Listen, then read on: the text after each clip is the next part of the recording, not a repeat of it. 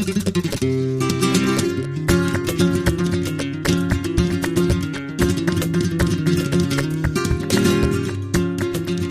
grüße euch ganz herzlich zu 10 Minuten Jura, dem Podcast des Repetitoriums Hofmann aus Freiburg. Mein Name ist Frank Hofmann, ich bin Repetitor und Anwalt für Prüfungsrecht. Ja, wir wollen uns heute mal mit einem Beschluss des Bundesverwaltungsgerichts vom 29.03.2022 beschäftigen. Da geht es um die isolierte Anfechtung von Nebenbestimmungen, also ein klassisches Klausurproblem. Und wir werden das jetzt mal in einer dreischrittigen Reihenfolge durchgehen, nämlich zunächst mal als erstes eine Wiederholung, worum es bei dem Problem nochmal geht. Dann zweitens, was der Beschluss uns Neues bringt. Und drittens, was das dann für den Aufbau in der Klausur bedeutet. Zuerst zur Wiederholung des Problems. Es geht also darum, ob ich bei Verwaltungsakten mit Nebenbestimmungen ich isoliert diese Nebenbestimmung anfechten kann oder ob der Verwaltungsakt mit Nebenbestimmung sozusagen unteilbar ist und ich alles zum Gegenstand meiner Klage machen muss. Also zum Beispiel als Beispielsfall den Fall des Beschlusses hier vom Bundesverwaltungsgerichts. Da ging es um eine mobile Gastankstelle an einer Autobahn. Da war eine Baugenehmigung erteilt worden und die war aber nur befristet erteilt worden. Und jetzt geht es um die Frage, kann ich isoliert nur diese Befristung anfechten oder muss ich komplett neu auf eine unbefristete Baugenehmigung klagen? Eine Liste der möglichen Nebenbestimmungen findet man in Paragraph 36 VWVFG, also Bedingung, Befristung, äh, Widerrufsvorbehalt, Auflage, Auflagenvorbehalt. Und ja, das macht einen Unterschied in der Klausur aus. Schon in der Klageart, also wenn ich isoliert anfechten kann, dann ist es eine Anfechtungsklage. Muss ich mir dagegen nochmal den gesamten Verwaltungsakt unbefristet einklagen, dann wäre es eine Verpflichtungsklage.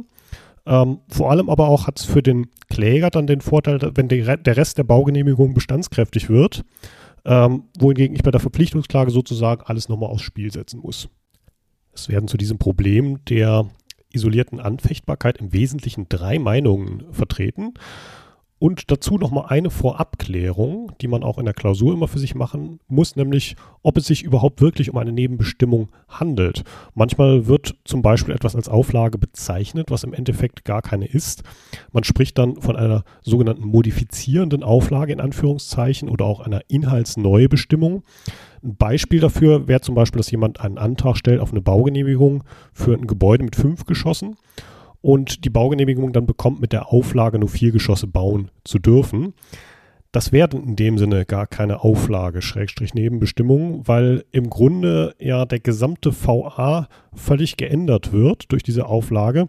Also ich muss ja sozusagen schon den Keller des Gebäudes muss ich unter Umständen anders planen, wenn vier statt fünf Geschosse oben drauf kommen.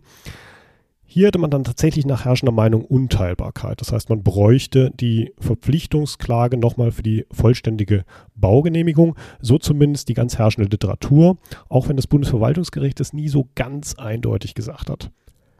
Ja, dann der klassische Meinungsstreit zur Teilbarkeit. Wie gesagt, drei Meinungen, so wie man es in der Klausur auch immer noch darstellen würde. Die erste Meinung, die differenziert nach der Art der Nebenbestimmung. Wenn ihr nochmal in den Paragraphen 36 VWVFG reinschaut, die differenzieren zwischen Nummer 1 bis 3 einerseits und Nummer 4 und 5 andererseits und sagen, dass 4 und 5 ja selbstständige Verwaltungsakte seien, deswegen auch entsprechend die Nebenbestimmung isoliert angefochten werden könnte. Und 1 bis 3 seien aber unselbstständig, deswegen käme eine isolierte Anfechtung hier nicht in Betracht. Die zweite Meinung differenziert danach, ob wir uns in der gebundenen oder in der Ermessensverwaltung bewegen und sagen, bei der Ermessensverwaltung kommt eine isolierte Anfechtung nicht in Betracht, weil ansonsten ein Verwaltungsakt bestehen bliebe, den die Verwaltung so nie erlassen wollte. Und die dritte Meinung, die herrschende Meinung der bisherigen Rechtsprechung, die differenziert zunächst mal zwischen Zulässigkeit und Begründetheit und sagt klar, dass diese isolierte Anfechtbarkeit von Nebenbestimmungen im Prinzip ein Problem der Begründetheit ist. Ähm, auf Ebene der Zulässigkeit käme es nur darauf an, dass irgendwie logisch man noch äh, das Ganze teilen könnte. Das ist aber in Klausuren dann praktisch immer der Fall, sodass das Problem im Wesentlichen dann in der Begründetheit zu erörtern ist. Zum Aufbau sage ich im Übrigen auch am Schluss nochmal was. Und dann in der Begründetheit eben das entscheidende Kriterium für die Teilbarkeit ist, ob der Haupt-VA auch ohne die Nebenbestimmung sinnvoller und rechtmäßigerweise bestehen bleiben kann. Und äh, das Argument der herrschenden Meinung dafür ist vor allen Dingen die Vorschrift des Paragraphen 113 Absatz 1 Satz 1 VWGO. Der fängt ja mit dem Wort soweit an, dass ich also einen Verwaltungsakt auch teilweise aufheben, also auch teilweise anfechten kann und dass das natürlich auch für Nebenbestimmungen möglichst weitgehend gelten soll, dass eben auch im Verwaltungsrecht die Dispositionsmaxime gilt, also der Kläger im Prinzip den Streitstoff bestimmt. Da kann man auch die Vorschrift des Paragraphen 88 VWGO noch zusätzlich als Argument dafür heranziehen. So, jetzt zur Frage, was bringt denn der Beschluss des vierten Senats von diesem Jahr jetzt Neues zu diesem Thema? Und zwar, um das zu verstehen, müssen wir uns nochmal damit auseinandersetzen, was meinen die damit oder haben bisher damit gemeint, dass der Haupt-VA, der übrig bleibt, dass der sinnvoller und rechtmäßigerweise bestehen bleiben können soll. Ähm, das ist jetzt richtig zu verstehen, nämlich sinnvoller und rechtmäßigerweise bedeutet nicht, dass der Haupt-VA komplett durchzuprüfen ist sondern es wird nur selektiv geprüft, ob gerade die Aufhebung der Nebenbestimmung einen rechtswidrigen Zustand durch die Gerichtsentscheidung überhaupt erst herbeiführt. Um sich da den Unterschied klarzumachen, mal vielleicht zwei Beispiele. Beispiel 1, das wäre eine Sondernutzungserlaubnis für ein Rockkonzert und wenn jetzt das komplette Sicherheitskonzept für dieses Konzert in einer Nebenbestimmung gefasst ist, die dann in irgendeinem Punkt rechtswidrig ist, äh, dann kann ich den Haupt-VA nicht rechtmäßigerweise bestehen lassen ohne diese Nebenbestimmung, äh, weil dann hätte ich am Ende ein Rockkonzert ohne Sicherheitskonzept. Ein Gegenbeispiel wäre zum Beispiel ein Prozess um eine Gaststättenerlaubnis mit der Auflage, höchstens zehn Gäste gleichzeitig zu bedienen. Dann eine isolierte Anfechtung des Antragstellers dieser Auflage. Und wenn dann noch irgendwo daneben auftaucht, zum Beispiel der Sachverhalt, dass der Antragsteller noch zwei Vorstrafen wegen Betruges von vor fünf Jahren hat, also die Frage der gaststättenrechtlichen Zuverlässigkeit genau genommen auch noch zu prüfen wäre, da würde man sagen, gut, wenn wir nur isoliert über diese Auflage prozessieren, der Haupt-VA, der kann rechtmäßigerweise bestehen bleiben, dadurch die Aufhebung dieser Zehn-Gäste-Regel jetzt keine neue spezifisch rechtswidrige Lage durch das Gericht geschaffen wird. Und hinsichtlich der Vorstrafen, die er da hat, zuverlässig und so weiter, da hat der Gastwirt ins B halt sozusagen Glück gehabt. Äh, insoweit erwächst seine Gaststättenerlaubnis in Bestandskraft, wobei es natürlich immer auch Aufhebungsbestimmungen gibt, Paragraph 48 VWV, VfG und so weiter. Ich glaube sogar einen im Gaststättengesetz, die dann aber entsprechend auch Vertrauensschutz berücksichtigen muss. Sprich, die Formel der Haupt-VA muss sinnvoller und rechtmäßigerweise bestehen bleiben können, bedeutet gerade keine Komplettprüfung des übrig gebliebenen VAs, sondern nur, dass für das Thema der Nebenbestimmungen äh, kein komplett neuer rechtswidriger Zustand entstehen darf durch die Aufhebung. Äh, das Bundesverwaltungsgericht schreibt hier sinnigerweise davon, dass die Prüfung entsprechend eng geführt wird. So, und zur Vorgeschichte dieses Beschlusses des vierten Senates von diesem Jahr muss man auch noch wissen, es gab im Jahr 2019 ein Urteil des achten Senates des Bundesverwaltungsgerichts. Link dazu werde ich euch in den Show Notes geben. Äh, dort ist der achte Senat von dieser eben erörterten Rechtsprechung abgerückt. Sie haben das zwar als Konkretisierung bezeichnet, aber der Sache nach ist es ein abrücken. Sie haben gesagt, doch, wir hätten ab jetzt gerne die volle Prüfung der Rechtmäßigkeit des übrig gebliebenen Haupt-VAs.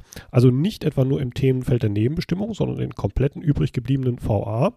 Also zum Beispiel im Fall von eben mit der Gaststättenerlaubnis, mit der Auflage von den zehn Gästen, wenn nur die angefochten werden, dann müsste man eben trotzdem, wenn es da ein Problem damit gibt, auch zur Zuverlässigkeit des Gastwirtes nochmal Stellung nehmen und so weiter. Begründet wurde es damit, es soll eben kein rechtswidriger Haupt-VA insgesamt bestehen bleiben. Mit diesem Urteil allerdings hat sich der achte Senat jetzt offenbar nicht nur Freunde gemacht bei den Instanzengerichten, also Verwaltungsgerichte und Oberverwaltungsgerichte, weil isolierte Klagen gegen Nebenbestimmungen sind auch in der Praxis häufig. Und das bedeutet jetzt auch konkret mehr Arbeit für die Verwaltungsgerichte, weil sie immer den kompletten Haupt-VA von vorne bis hinten durchzuprüfen hätten der ja unter Umständen sehr umfangreich sein kann. Das soll ein Planfeststellungsbeschluss sein, eine komplizierte BIMSCHL-Genehmigung oder was Vergleichbares. Und an der Stelle kommt jetzt der vierte Senat ins Spiel. Der sagt jetzt in seinem Beschluss, also der fand es auch nicht gut, was der achte Senat da gemacht hat und möchte gerne, dass es bei der alten, sozusagen abgespeckten Prüfung bleibt.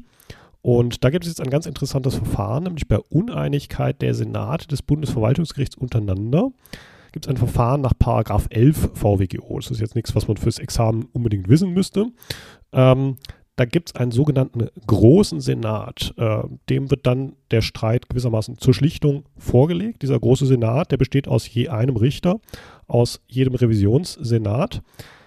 Bevor allerdings der große Senat sich damit befasst, muss der Senat, der anders entscheiden möchte als ein anderer Senat, also in unserem Fall jetzt der vierte, muss bei dem anderen Senat anfragen, ob der an seiner Rechtsprechung festhält. Das steht wiederum in Paragraph 11 Absatz 3 VWGO. Ja, und das ist dieser Beschluss vom vierten Senat, jetzt vom 29.03.2022, nämlich die Frage des vierten Senats an den achten Senat. Ähm, wir würden gerne bei der alten Rechtsprechung bleiben, abgespeckte Prüfung. Hältst du, achter Senat, an deinem neuen Urteil von 2019 fest? Der vierte Senat begründet in diesem Beschluss auch meiner Meinung nach sehr lesenswert, auch sprachlich sehr gut, äh, warum er die alte Auffassung nach wie vor für besser hält. Und zwar nämlich, dass man ja grundsätzlich gerade von der Teilbarkeit und möglichen isolierten Anfechtungen ausgeht. Und wenn man jetzt in der Begründetheit den Rest VA immer Inzident dann doch voll prüfen würde, man dem Kläger ja letztlich eben dann doch die Möglichkeit letztlich nehmen würde, den Streitstoff effektiv zu beschränken. Also insbesondere den Vorteil der Bestandskraft des Rest VA, der wird ihm ja dadurch genommen. Im Übrigen hat diese isolierte Anfechtbarkeit eben auch den Vorteil für die Gerichte, dass der Streitstoff wirklich auf die Nebenbestimmung beschränkt bleibt. Ähm, wenn der Streitstoff einmal wirksam beschränkt sei, so hier der vierte Senat äh, in der Zulässigkeit, sei es eben gerade nicht Aufgabe des Gerichts, nun auch zu dem nicht rechtshängigen Teil des Verwaltungsaktes etwas zu sagen. Ja, der Clou war dann, wie der achte Senat inzwischen geantwortet hat auf diese Anfrage des vierten Senates. Er hat inzwischen äh, geantwortet durch Beschluss vom 12.10.2022 und zwar mit einem mehr oder minder lapidaren Dreizeiler auf die Anfrage hin erklärt, äh, nein, wir halten nicht an unserer Rechtsprechung von 2019 fest. Ihr vom vierten Senat habt recht. Punkt. Mehr oder minder sinngemäß, äh, begründungslos. Ähm, also erstaunlich, äh, dieses Einlenken, fast schon so ein bisschen sang- und klanglos.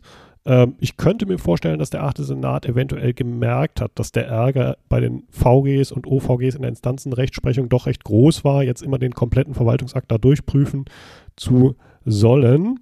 Und ja, also herrschende Meinung ab jetzt das, was der vierte Senat in diesem Beschluss gesagt hat, keine Vollprüfung des übrigbleibenden Haupt-VAs auf seine Rechtmäßigkeit, sondern nur soweit es wirklich um die Nebenbestimmung um das dadurch angesprochene Themenfeld geht.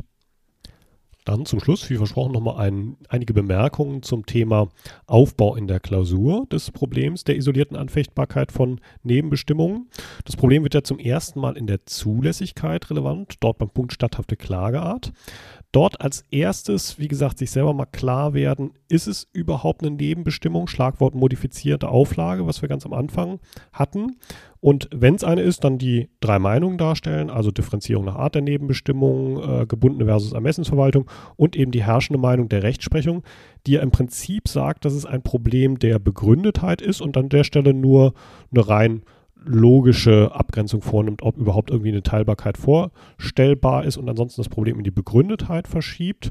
Und das Argument für die Rechtsprechung an der Stelle ist ja der Paragraph 113 Absatz 1 Satz 1, dieses so weit, äh, dass ich eben möglichst weitgehend auch teilbar einen Verwaltungsakt nur anfechten können soll.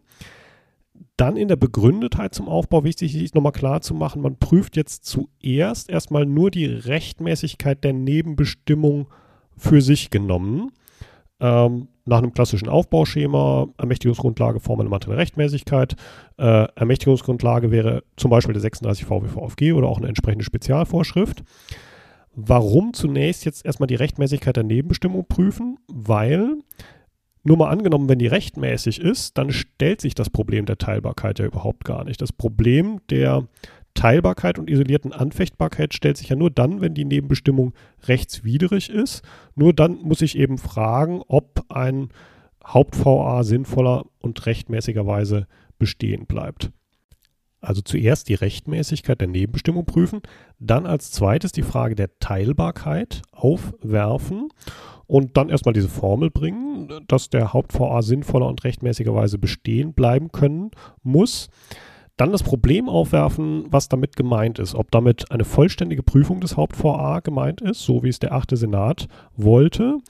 Das dann aber verneinen mit eben den entsprechenden Argumenten, dass die isolierte Anfechtung ja soll, gerade nicht dazu führen soll, dass ich den ganzen VA nochmal prüfen muss und man im Übrigen ja dem Kläger auch den Vorteil der Bestandskraft des Haupt-VAs dadurch praktisch dann doch wieder nehmen würde. Und deswegen die Frage der Rechtmäßigkeit, so wie es der vierte Senat in seinem Beschluss sagt, äh, zitiert das mal eng führen und thematisch auf den in Streit stehenden Gegenstand der Nebenbestimmung beschränken. Also zum Beispiel obigen Beispielsfall von einem Rockkonzert, wenn es um die Aufhebung einer Nebenbestimmung Sicherheitskonzept geht. Das geht nicht, wenn dann das Rockkonzert ganz ohne Sicherheitskonzept dasteht.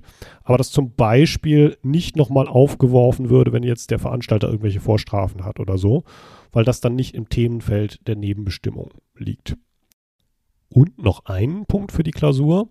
Wenn nun aber der Klausurenersteller nun doch beim Haupt-VA rechtliche Fehler eingebaut hat, die nichts mit der Nebenbestimmung zu tun haben, wie gehe ich dann damit um?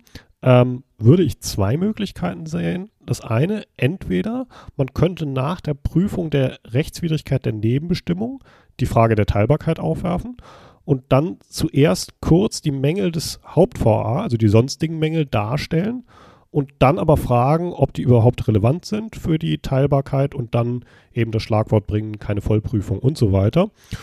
Oder aber man könnte die entsprechenden Mängel auch schlicht in ein Hilfsgutachten verfrachten. Das soll es für heute gewesen sein. Wenn euch der Podcast gefallen hat, würde es mich freuen, wenn ihr ihn abonniert. Ähm, wenn ihr Wünsche habt, was ich in diesem Podcast mal besprechen soll, schickt mir einfach gerne eine Mail. Die Adresse findet ihr auf meiner Website www.repetitorium-hofmann.de. Dort findet ihr auch einige kostenlose Materialien für euer Studium. Ja, es würde mich freuen, wenn ihr dem Podcast weiter folgt. Macht's gut, viel Erfolg in euren Klausuren und tschüss.